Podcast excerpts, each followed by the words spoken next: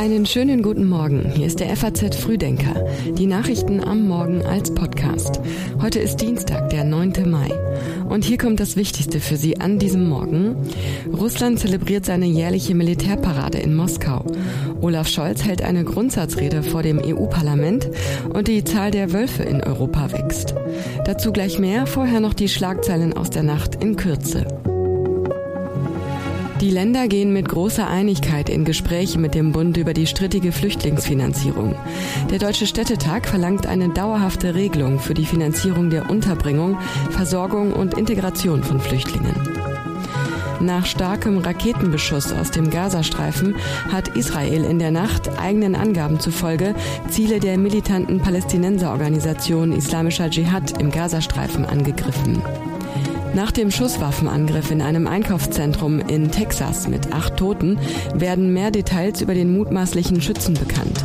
Der 33-Jährige soll laut US-Medien in einem russischen sozialen Netzwerk rechtsextreme und frauenfeindliche Beiträge geteilt haben. Die Texte für den Frühdenker-Newsletter hat Sebastian Reuter geschrieben. Mein Name ist Johanna Horn. Schön, dass Sie dabei sind. Russland feiert heute den Jahrestag des sowjetischen Sieges über Nazi-Deutschland. Bei der großen Militärparade auf dem Roten Platz in Moskau tritt auch Präsident Putin auf. Neben dem Kreml-Chef werden auch ausländische Staats- und Regierungschefs auf der Ehrentribüne sitzen. Unter anderem aus Kasachstan, Usbekistan und Armenien. In den vergangenen Tagen war spekuliert worden, ob die Parade tatsächlich stattfindet oder aus Sicherheitsgründen abgesagt wird. Mehr als 10.000 Soldaten marschieren dabei auf. Gestrichen wurden dagegen die Paraden in mehr als 20 anderen russischen Städten. Zuletzt hatte Russland die Ukraine wieder massiv attackiert. Die Raketenangriffe konzentrierten sich vor allem auf die Städte Kiew, Kharkiv, Cherson, Mykolaiv und die Region Odessa.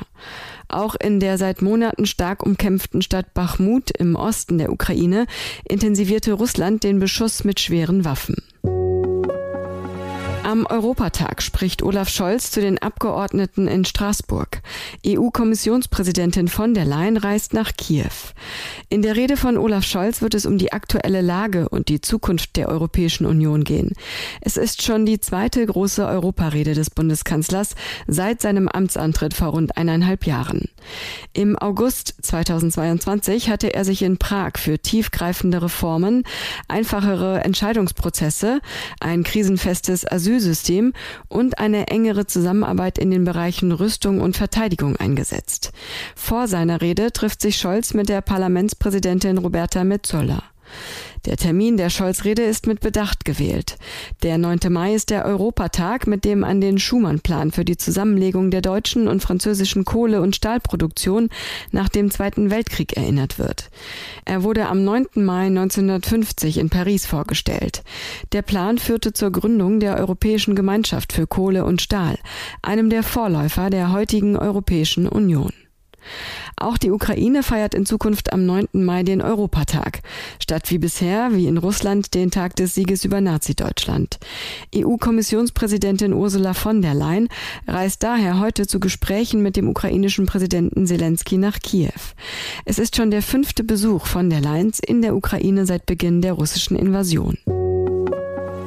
Chinas Außenminister kommt heute überraschend nach Berlin, um Annalena Baerbock zu treffen. Die Visite dient dazu, die im Juni geplanten deutsch-chinesischen Regierungskonsultationen vorzubereiten.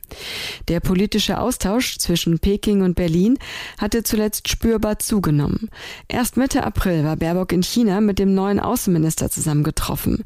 Dabei wurden wieder klare Differenzen zwischen beiden Ländern deutlich. Wir wollen nicht so naiv sein, dass wir glauben, durch Handel erfolgt automatisch automatisch Wandel oder Handel sei schon eine geostrategische Strategie. Deswegen kommt es jetzt darauf an, dass wir uns von China nicht entkoppeln, sondern dass wir dafür sorgen, dass so wie China sich um seine Sicherheit kümmert, wir das auch tun. Christian Lindner wird morgen dagegen nicht den chinesischen Finanzminister treffen. Das lange vorbereitete Gespräch soll wegen angeblicher Terminprobleme nachgeholt werden. Ein Grund für die kurzfristige Absage könnte aber auch die Reise von Lindners Parteifreundin Bettina Stark-Watzinger sein. Die Forschungsministerin war Ende März nach Taiwan gereist. Der Sprecher des Außenministeriums hatte die Reise als Zitat ungeheuerlichen Akt kritisiert und Chinas scharfe Missbilligung ausgesprochen.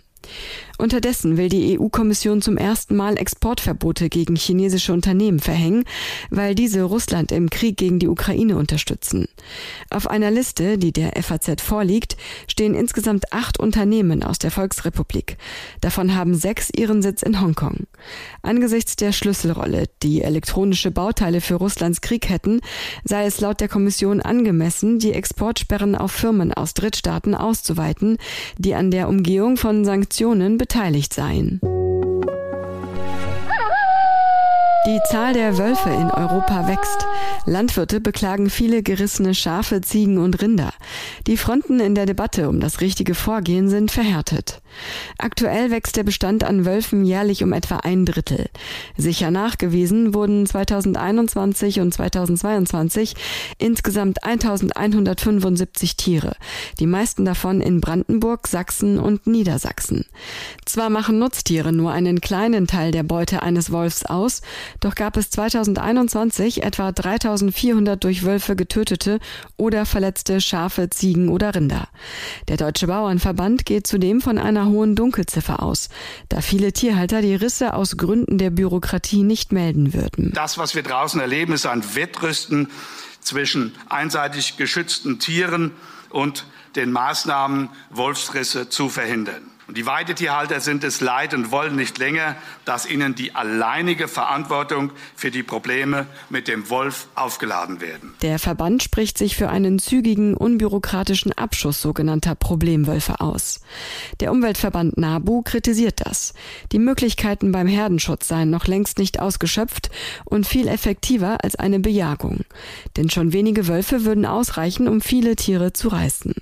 Auch das Bundesumweltministerium ist gegen eine Lockerung des Schutzstatus des Wolfs. In Bayern hat das Kabinett dagegen eine Verordnung verabschiedet, die die Jagd auf Wölfe erleichtern soll. Auch auf EU-Ebene wird über den Wolf leidenschaftlich diskutiert. Nachdem das EU-Parlament eine Überarbeitung des Schutzstatus des Wolfs forderte, kündigte die EU-Kommission eine Untersuchung an. Im Halbfinale der Champions League trifft Manchester City auf Real Madrid. Die Engländer haben mit den Spaniern noch eine Rechnung offen. Im vergangenen Jahr setzte sich Real nach spektakulärer Aufholjagd im Halbfinale der Champions League gegen Manchester durch und holte später den Titel. Nach einem 4 zu 3 Sieg im Hinspiel verlor City das Rückspiel in der Verlängerung 1 zu 3 und schied aus. Heute und in einer Woche bietet sich dem Team die Gelegenheit zur Revanche. Im zweiten Halbfinale kommt es morgen zum Derby der beiden Mailänder Stadtrivalen Inter und AC. Beide Teams sind in ihrer Vereinsgeschichte jeweils 19 Mal italienischer Meister geworden und haben mehrere internationale Titel gesammelt. Und dann noch diese Meldung. Amerikas Regierung kann schon bald keine Rechnungen mehr bezahlen. Um die mögliche Katastrophe noch abzuwenden, sucht Präsident Biden heute das Gespräch mit Republikanern und Demokraten. In den Vereinigten Staaten bestimmt das Parlament, wie viel Geld sich der Staat leihen darf. Diese Schuldenobergrenze liegt im Moment bei rund 31 Billionen Dollar und ist mittlerweile erreicht. Jetzt muss das Finanzministerium die Kapitalreserven anzapfen, um Rechnungen zu begleichen. Denn die Republikaner im Kongress stemmen sich vehement gegen eine Anhebung der Schuldenobergrenze, die es in den vergangenen Jahrzehnten bereits mehrfach gegeben hat. Mehr dazu lesen Sie im geschriebenen Newsletter. Und den FAZ Frühdenker zum Hören gibt es morgen früh ab 6 Uhr wieder. Haben Sie einen erfolgreichen Tag und bis morgen.